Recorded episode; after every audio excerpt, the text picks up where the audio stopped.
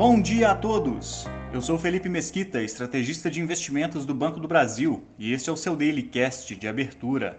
Hoje é sexta-feira, dia 2 de dezembro de 2022, e mercados repercutem as primeiras falas sobre alteração de política monetária no Japão, enquanto aguardam dados americanos de emprego e da indústria no Brasil. Nos Estados Unidos, os índices acionários não apresentaram sinal único, após dados industriais evidenciarem recuos na atividade no mês de novembro. As atenções no mercado americano são direcionadas hoje para a divulgação do payroll, importante indicador sobre o mercado de trabalho norte-americano, que sai ainda na parte da manhã. As bolsas da Ásia fecharam em queda, após falas de um membro do Conselho do Banco do Japão afirmarem que a entidade precisará realizar uma revisão em suas políticas monetárias e de inflação que estão em patamares superacomodatícios no curto a médio prazo. Foi a primeira fala de um membro ligado à entidade monetária japonesa abertamente nesse sentido.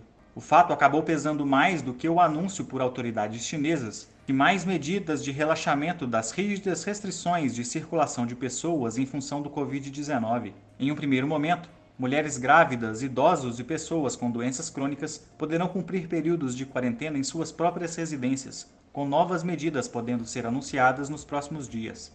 Os mercados europeus operam em baixa no início do pregão, mesmo após a inflação ao produtor na zona do euro recuar 2,9% entre setembro e outubro.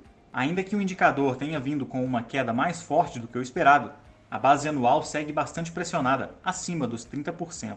Ao longo do dia, dirigentes do Banco Central Europeu participam de eventos na Espanha e na Alemanha.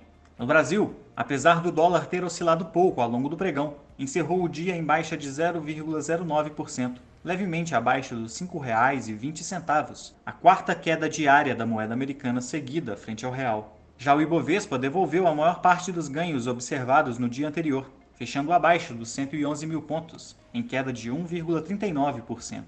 A curva de juros voltou a apresentar comportamento de alta, com os vencimentos de 2024 colando nos 14%, registrando ainda avanços leves ao longo de toda sua extensão.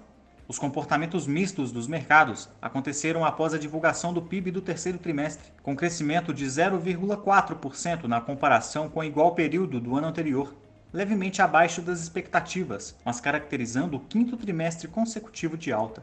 A agenda de hoje conta com o IPC de novembro, além da produção industrial de outubro. Ficamos por aqui. Um ótimo fim de semana a todos e até a próxima!